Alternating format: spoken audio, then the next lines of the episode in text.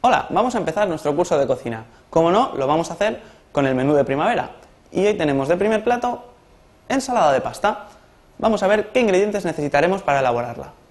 Vamos a utilizar naturalmente pasta, dos vasos, de cualquier pasta que nos guste. Podemos usar espirales, macarrones, ravioli, lo que más nos guste. A ser posible, de colores.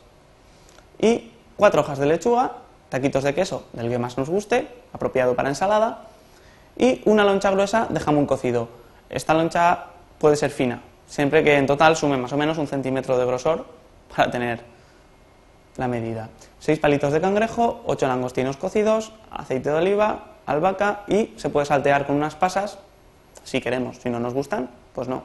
Estos ingredientes son para dos personas. Aquí los vemos. Y para empezar ponemos a hervir agua en un cazo con sal y aceite.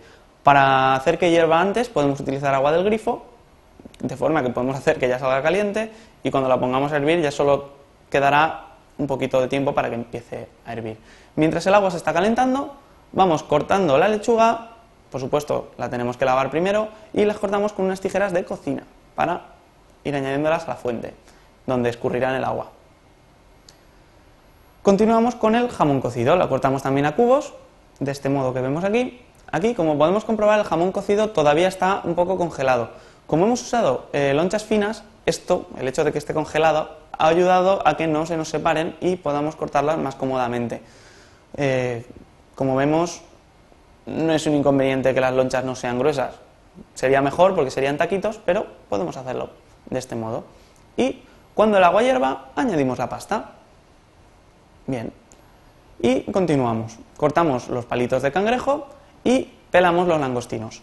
Después de pelar los langostinos hay que cortarlos a trocitos porque estarán mejor distribuidos por la ensalada y lo añadiremos todo al mismo cuenco y removemos, podemos ver resultado y el queso a tacos. Bien. Y cuando la pasta esté cocida, naturalmente tendremos que probarlo sacando con una cuchara, la retiraremos y enfriaremos bajo el grifo y la escurriremos toda, de forma que quede escurrida. Cuando se haya enfriado, lo añadiremos al resto de ingredientes y mezclaremos. Y en este punto añadiremos albahaca y aceite de oliva, que le dará un toque distinto. Removemos todo de nuevo y ya está lista para servir. Si lo salteamos con unas pasas, pues nos puede gustar más o si hay alguien que no le gusta, puede no ponerles. Tendremos este resultado, que está tan fresquito y tan apropiado para estas fechas. Esperamos que os guste. Hasta la próxima.